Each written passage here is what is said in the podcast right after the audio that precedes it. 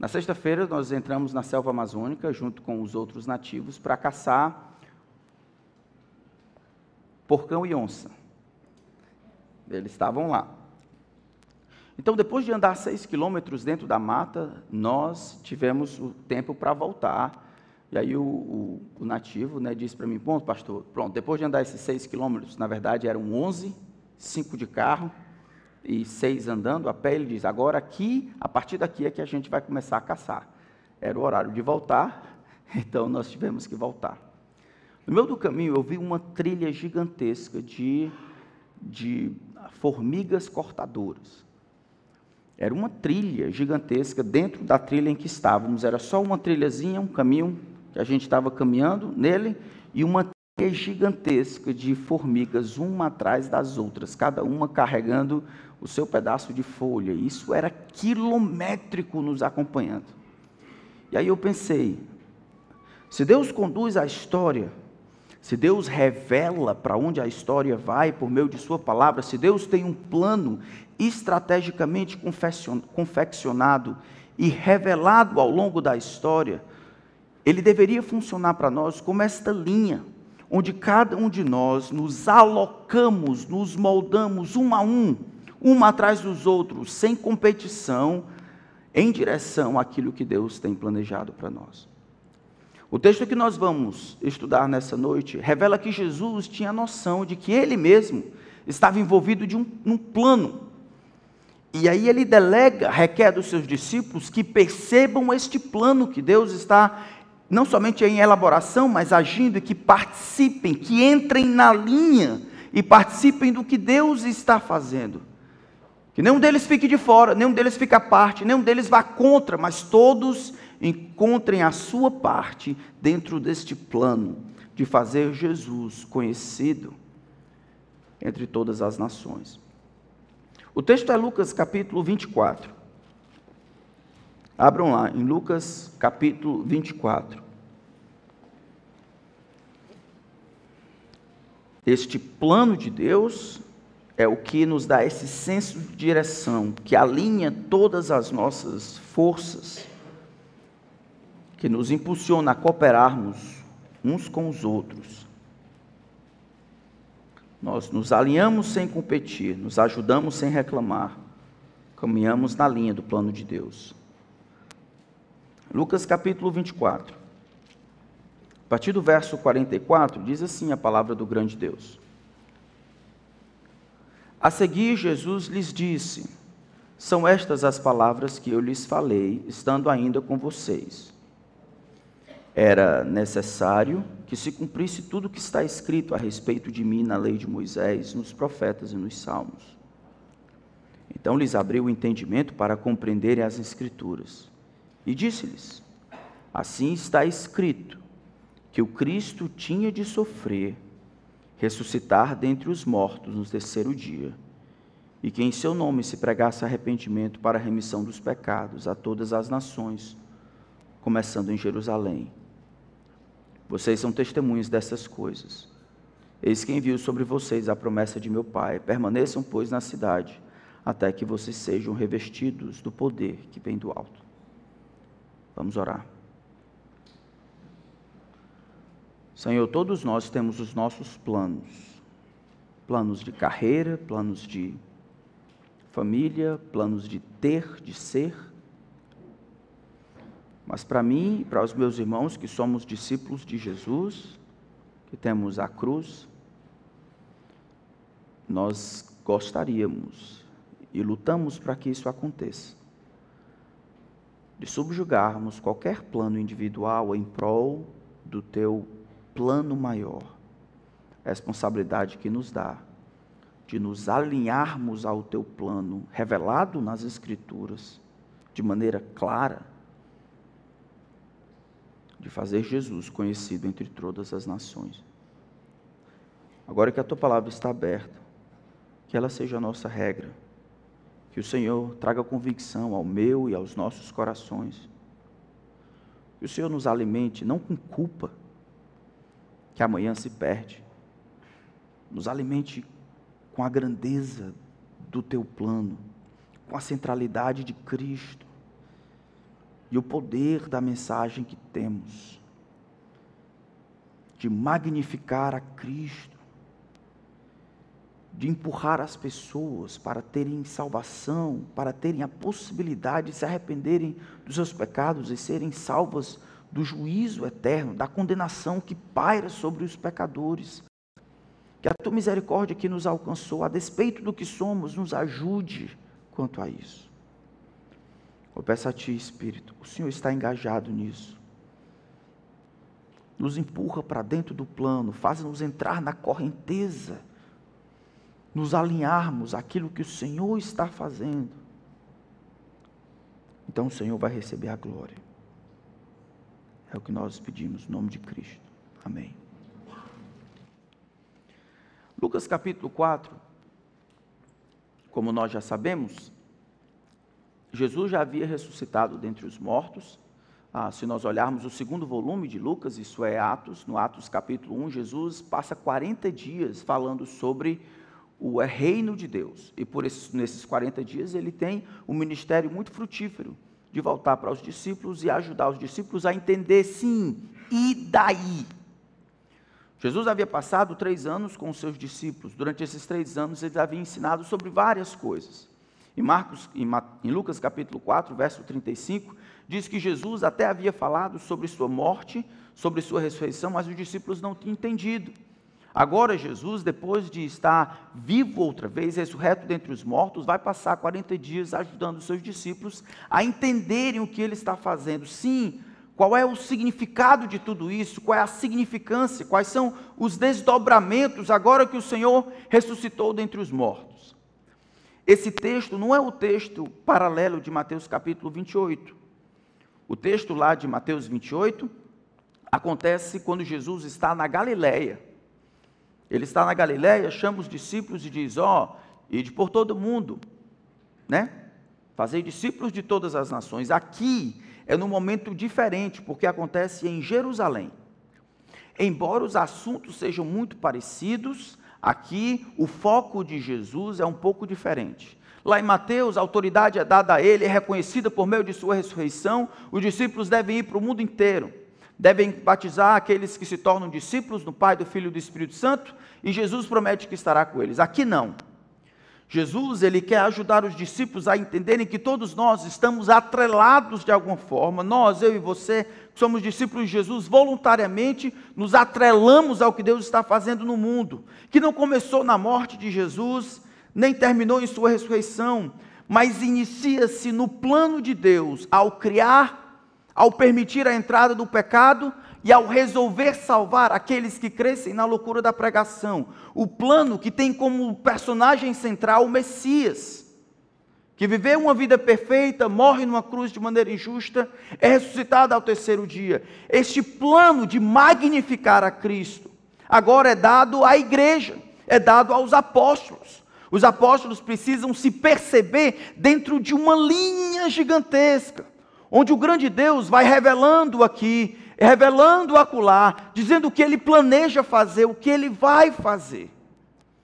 E agora, o que, que os discípulos devem fazer a partir daquilo que Deus já fez em Cristo? Um dos maiores problemas, irmãos, da igreja é que a gente não sabe o que está fazendo. Igreja serve para quê? Para a gente ter um lugar para ir, algo para conversar ao final do culto? Para que a gente consiga dividir determinadas coisas? Igreja serve para quê? Para ajudar os pobres, para ajudar as viúvas. Nós fazemos tudo isso, mas a igreja serve para quê? O, o, qual é a finalidade básica dos discípulos de Jesus?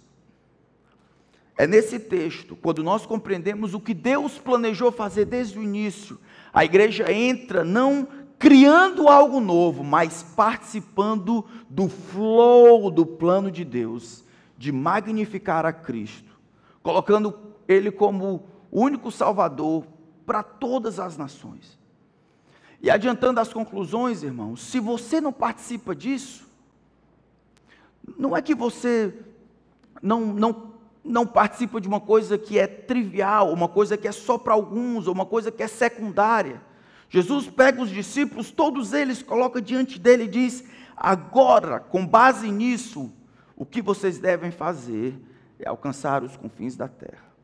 Nenhum discípulo, não importa a altura, o tamanho, o que tem, os dons, as qualidades, a educação, o dinheiro, todo discípulo de Jesus, não participando do que Deus está fazendo no mundo, está em pecado deliberado. E a fundação disso, a razão mais básica, pode ser de não amar aquilo que Deus decidiu amar e magnificar que é Cristo. Então, no nosso contexto, em Lucas 24, Jesus começa a falar isso exatamente depois de atestar por A mais B que ele havia ressuscitado. Se nós olharmos o versículo 36 até o versículo 43, Jesus aparece, Pai seja com vocês. Os discípulos ficam preocupados, porque alguns acham que é um fantasma. Então, no verso 37, Jesus diz: Por que vocês estão assustados? Porque surgem dúvidas no coração de vocês. Vejam, vejam as minhas mãos, os meus pés, sou eu mesmo. Em outras palavras, estão vendo os cravos, a marca dos cravos ainda está sobre mim, sou eu mesmo. Dizendo-lhe isso, mostrou a mão e os pés, versículo 40, e por não acreditarem eles ainda, por causa da alegria em como estavam admirados, Jesus lhe disse: Vocês têm alguma coisa para comer? Eles apresentaram um pedaço de peixe assado e ele comeu na presença, de, na presença deles. Lucas, autor inspirado, tem o desejo de ajudar os seus leitores de que Jesus passou por testes que comprovam que ele de fato ressuscitou dentre os mortos. Não foi uma hipnose em massa, não foi uma sugestão, não foi uma aparição, não foi nada paranormal, não foi visagem. Não foi. Jesus ressuscitou dentre os mortos e foi visto não uma única vez, mas várias, várias vezes. 40 dias de ministério, visitando um, visitando o outro, nesse caso, visitando todos os discípulos, dizendo que ele de fato havia ressuscitado dentre os mortos. Irmãos, esta informação é muito importante, porque tudo que Jesus vai requerer de você, para o mundo inteiro, demanda que ele seja tudo que afirmou ser. Se Jesus tivesse morrido e ficado morto como os outros homens, ele seria só mais um Maomé, um guru do passado, um Buda, um Siddhartha Gautama, um Confúcio. Um camarada que veio e marcou a história. É a ressurreição que distingue Jesus e o cristianismo de tudo mais. Lucas quer que fique claro. É como se ele dissesse: olha, o que Jesus vai dizer para você está dentro do plano. E este plano que ele tem traçado de magnificar a Cristo é comprovado pela ressurreição dentre os mortos. Vale a pena gastar a vida, não na elaboração, mas na participação desse plano. Esse plano é o único plano que vai dar certo. A sua empresa pode quebrar, sua saúde pode acabar, seu casamento vai continuar tendo dificuldade, mesmo a gente aprendendo a lidar com eles. O único plano, meus irmãos, que não, que não vai acabar. O único plano que a gente pode ter certeza que dará certo no final é aquele que já foi escrito. Apocalipse capítulo 5, eu vi uma multidão que ninguém podia enumerar, povos de tribo, língua e nação em pé diante do trono, diante do cordeiro, dizendo: Santo, Santo, Santo é o Senhor, Deus poderoso. Aquele que era, que é e que há de vir. Este é o final do plano que nós temos visto. É o plano que vale a pena o nosso trabalho, o nosso investimento, a nossa participação. Por isso que Lucas dedica tanto tempo em provar por A mais B que Jesus de fato ressuscitou. E então ele explica este plano. Agora o nosso texto, versículo 44. A seguir, Jesus lhes disse: São estas as palavras que eu lhes falei, estando ainda com vocês. No tempo do meu ministério, é como se ele dissesse: No tempo em que eu estava com vocês, eu havia falado sobre isso. Vocês estão preocupados, estão incrédulos, estão com dificuldade de entender, mas o meu discurso não mudou após a ressurreição. São estas as coisas que eu disse para vocês quando estava de uma maneira diferente com vocês pessoalmente. Agora, ressurreto, meu plano não mudou. E Jesus então repete o que tinha dito tanto em Lucas capítulo 9 quanto em Lucas capítulo 18, era necessário que se cumprisse tudo o que está escrito a respeito de mim, na lei de Moisés, nos profetas e nos salmos. O que isso quer dizer? Naquela época, a Bíblia hebraica, ou a Bíblia que o povo lia, era dividido em três seções. A lei de Moisés eram os primeiros cinco livros da lei, Gênesis, Êxodo, Levítico, Número e Deuteronômio, que era a lei que comportava a regulamentação de como o povo deveria se relacionar uns com os outros e também com Deus. Os profetas eram um livro dos profetas, dos profetas maiores, Isaías, Jeremias, Daniel, Ezequiel, e o livro dos doze, ou dos profetas menores. E os Salmos é o cancioneiro de Israel. Em outras palavras, ele está colocando o Antigo Testamento. Ele está falando, irmãos, que o que aconteceu com ele não foi uma coisa assustadoramente surpreendente. Mas o que aconteceu foi o que havia sido prometido dois mil anos atrás, mil e, mil e cem anos atrás, novecentos anos atrás, quinhentos anos atrás, por meio dos, do, de Moisés ou do livro dos, do Pentateuco, por meio dos Salmos e por meio dos profetas. O que está sendo dito é que Deus tinha revelado o plano e agora esse plano está em execução e ele concretiza-se em Cristo. Isso deveria nos surpreender. Qual outra religião trata de profecia como nós tratamos? Tão elaboradas, tão claras, falando claramente a respeito do Messias.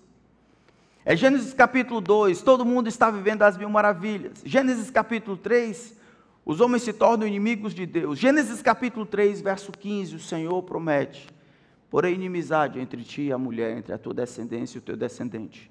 Este te ferirá a cabeça, e tu lhe ferirás o calcanhar. Deuteronômio capítulo 18, o último livro da lei de Moisés, versículo 15. Moisés, antes de morrer, a gente está pensando muito tempo antes. O Senhor, seu Deus, fará com que do meio de vocês, do meio dos seus irmãos, se levante um profeta semelhante a mim. A ele vocês devem ouvir. Salmo 2, versos 7 e 8. O rei diz, 900 anos, 980 anos antes de Cristo, o rei diz: Proclamarei o decreto do Senhor. Ele me disse: Você é meu filho, eu hoje te gerei. Peça, e eu lhe darei as nações por herança e as extremidades da terra por tua possessão. Da ressurreição, Salmo 16, verso 10. O Senhor diz: Pois não deixarás a minha alma na morte, nem permitirá que o teu santo veja corrupção. Salmo 110, verso 1: Disse o Senhor ao meu Senhor: Sente-se à minha direita, até que eu ponha os teus inimigos por estrado dos teus pés.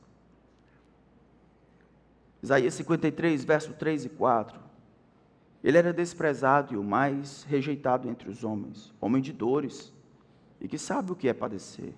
E comum de quem os homens escondem o rosto, era desprezado e dele não fizemos caso. Certamente ele tomou sobre si as nossas enfermidades e as nossas dores levou sobre si. E nós o considerávamos por aflito de Deus, ferido e oprimido.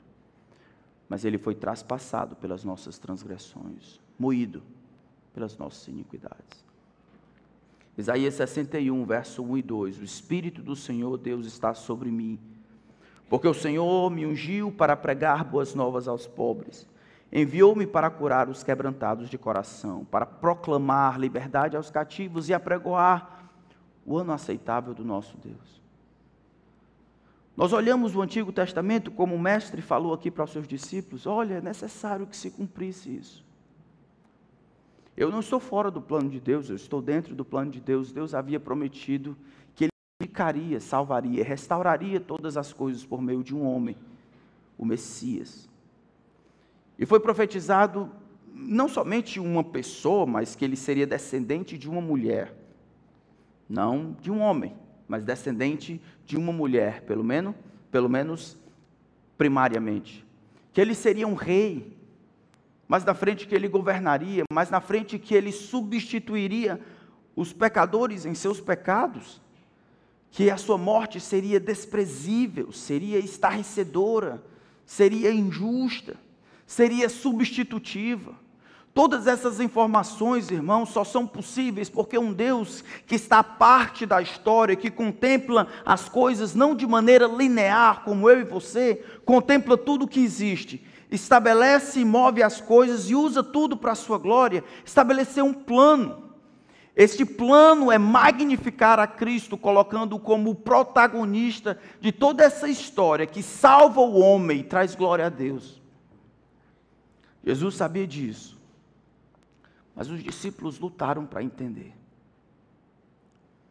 Na verdade, aqui é a primeira vez. Versículo 45 vai dizer que então lhes abriu o entendimento para compreenderem as Escrituras.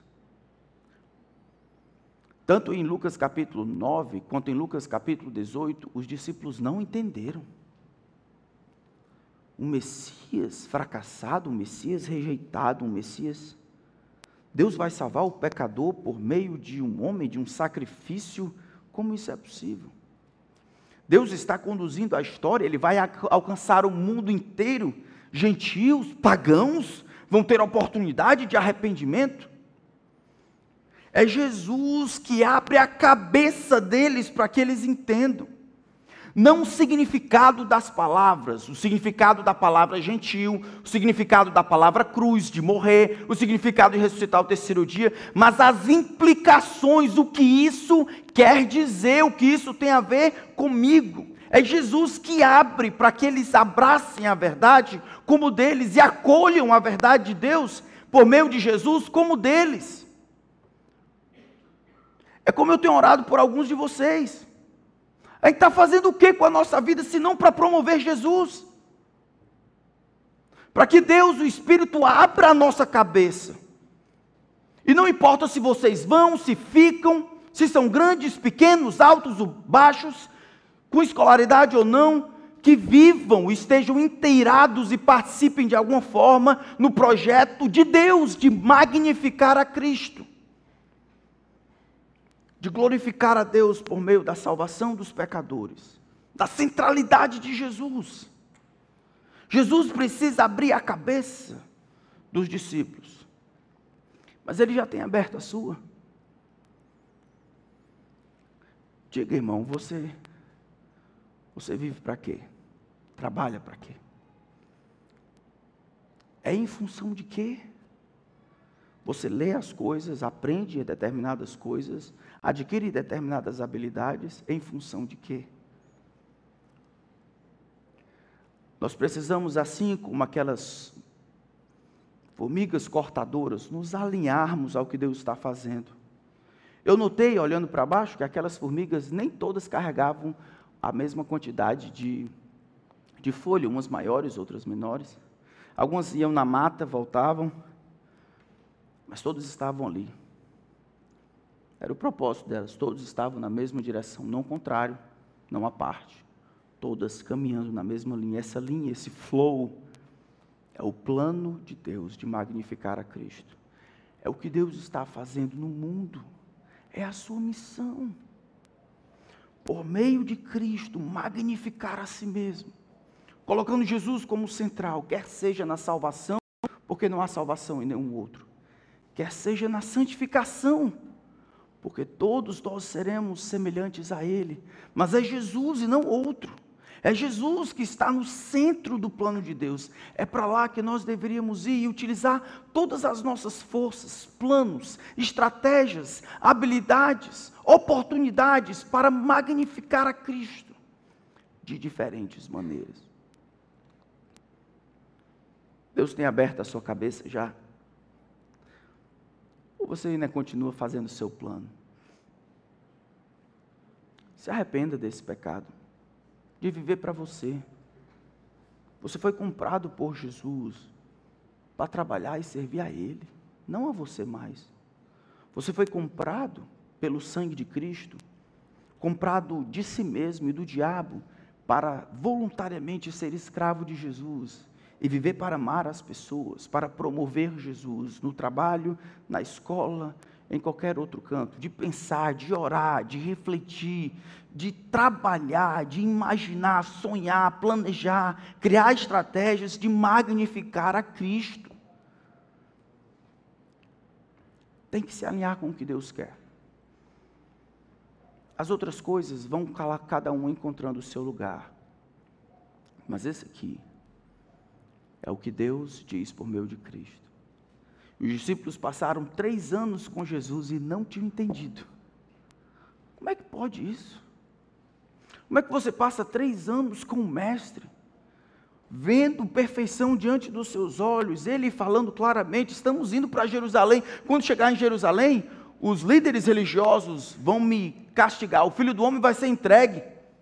Eles vão caçoar dele, ele vai ser humilhado, envergonhado, cuspido, maltratado, rejeitado. Ele vai ser assassinado, vai ser morto, mas no terceiro dia ele vai ressuscitar. É isso, aí ele diz: isso tem sido proclamado e revelado ao longo de gerações, mais de dois milênios para trás, demonstram que é isso que tem que acontecer.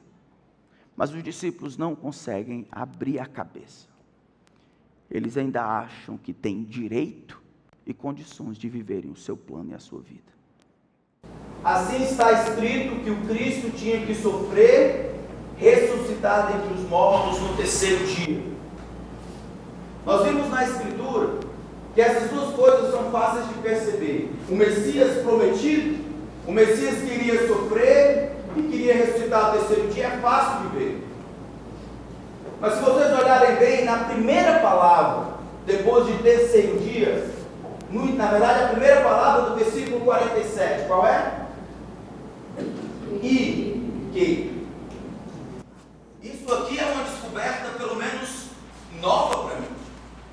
Jesus, ele não coloca as coisas separadas, ele diz: Ó, está escrito, é plano de Deus, tem sido revelado, que esse Messias que foi prometido, ele deve ser também agora proclamado. Não é que a primeira coisa é mais importante que a outra. Não é que o sofrimento do Messias é mais importante do que a ressurreição.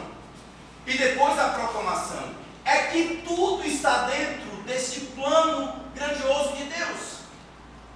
Em seu nome deveria ser pregado arrependimento para remissão de pecados. Nós normalmente ficamos apenas com os dois primeiros.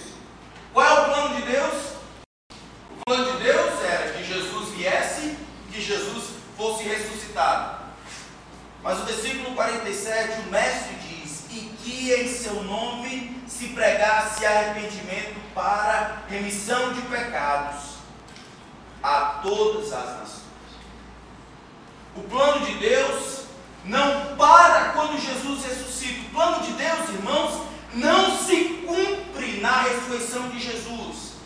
O plano de Deus se cumpriu quando Jesus morre, o plano de Deus se cumpriu quando Jesus ressuscita, mas essa última parte aqui se cumpre agora.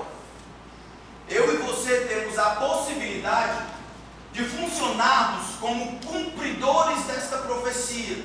Aqueles que cumprem, que realizam o plano de Deus de fazer Jesus conhecido em toda a terra. Eu e você temos a possibilidade de sermos o cumprimento da profecia do plano de Deus de fazer Jesus conhecido. E essa é uma grande responsabilidade, mas também um grande privilégio. Aqui, o Senhor Jesus olha para a igreja, olha para os seus discípulos e ele vê Jesus, o meu Messias, ele vai morrer e ressuscitar. Mas essa terceira parte aqui que em seu nome se pregue arrependimento para todas as nações, isso vai ser com os discípulos. Todos os discípulos, em todas as épocas. Começando com aqueles doze, passando agora para nós. Nós devemos cumprir a profecia colocada na palavra de Deus. Nos alinharmos ao plano de Deus e fazer Jesus conhecido e amado entre todas as nações. Vocês vão participar disso?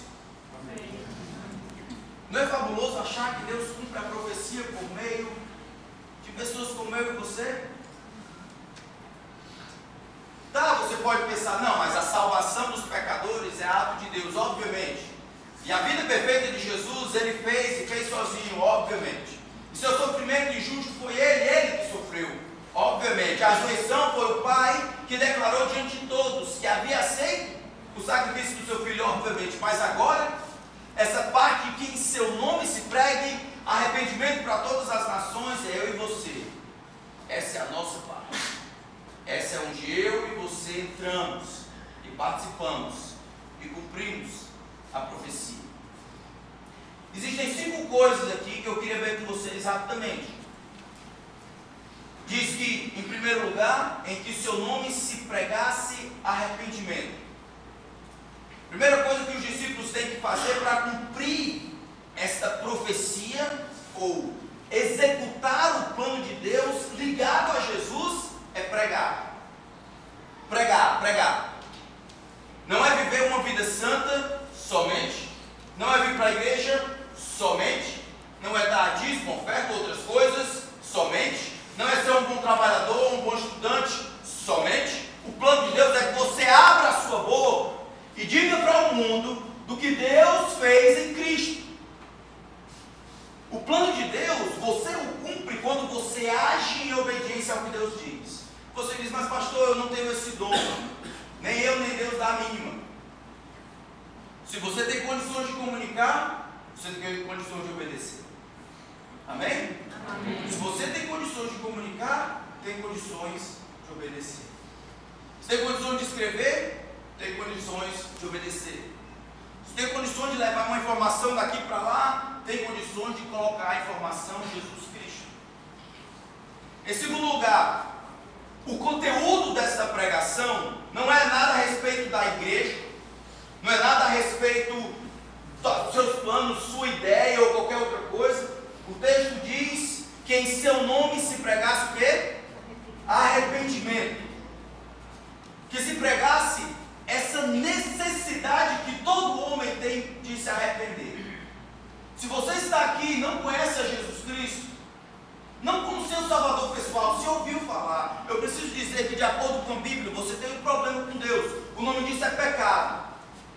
Você, em algum momento da vida, desobedeceu aos seus pais, olhou para uma mulher que não é sua, teve pensamento invejoso. O nome dessas coisas, essas contravenções, são contra Deus, se chama pecado paira sobre você então a condenação de um Deus que é justo. Nenhum de nós pode levantar a mão e dizer assim, ei, não foi bem assim não, porque Deus foi testemunha ocular de tudo que falamos, tudo que pensamos, tudo que gostamos, tudo que recusamos, Ele estava lá, Ele viu. Por isso que a conclusão é que todos pecaram, todos sem exceção, todos estão debaixo de Deus então estabeleceu um dia que é julgar os homens, a menos que eles se arrependam dos seus pecados. Não é só uma mudança de pensamento, é uma mudança de coração, é um reconhecimento público e claro de que você é um pecador perdido e precisa ser salvo por Cristo esta pregação ela tem um conteúdo, e esse conteúdo é o chamado para que os homens deem meia volta, se percebam como pecadores e se voltem para Cristo, o único que pode salvar. Essa é a mensagem de Deus para você. Se você não tem caminhado com Cristo, se você é alguém igrejado, se você é alguém que gosta desse negócio de Jesus, mas não é um discípulo dele, você caminha de maneira polida para o inferno.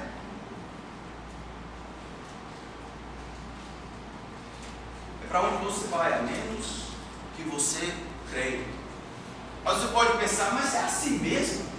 Isso, esse negócio é muito exclusivo. Se houvesse outra possibilidade, o nosso Senhor, o sábio Deus, não teria matado o seu próprio filho. Jesus morre numa cruz exatamente porque não existia nenhuma outra possibilidade. Quando Deus olhou lá do céu, ele viu que todos os homens, igualmente, sem exceção, eles padeciam de condenação por causa dos seus pecados. A solução precisava vir de alguém perfeito. Ninguém se apresentou perfeito para morrer no lugar de alguém. Deus, então, o Filho que encarna, morre de maneira perfeita, vive de maneira perfeita e consegue substituir os pecadores. É o que ele diz aqui. Se pregasse arrependimento para remissão de pecados, para perdão de pecados. É o que eu e você precisamos. Termos os pecados sanados, termos os pecados perdoados. A quarta coisa é que esta mensagem, ela não é, você não cumpre essa profecia, este plano de Deus, dizendo apenas para o seu filho, dizendo apenas para sua esposa. A sua e a minha responsabilidade é levar essa mensagem aonde? Não ouvi, aonde? Olha o mundo ali, o tamanho. Olha lá.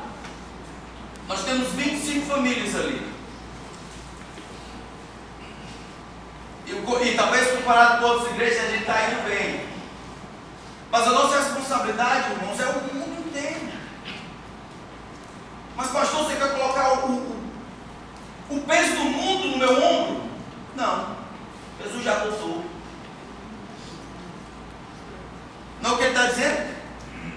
Jesus conhecia o mundo e sabia o que o mundo iria se tornar. Mas porque ele tem autoridade, porque o objetivo deste plano é magnificar a Cristo, colocando ele como central em todas as coisas, o mundo e não menos, se houvessem vidas e muitos mundos, Jesus teria que ser ainda proclamado e ser central em todos os mundos existentes.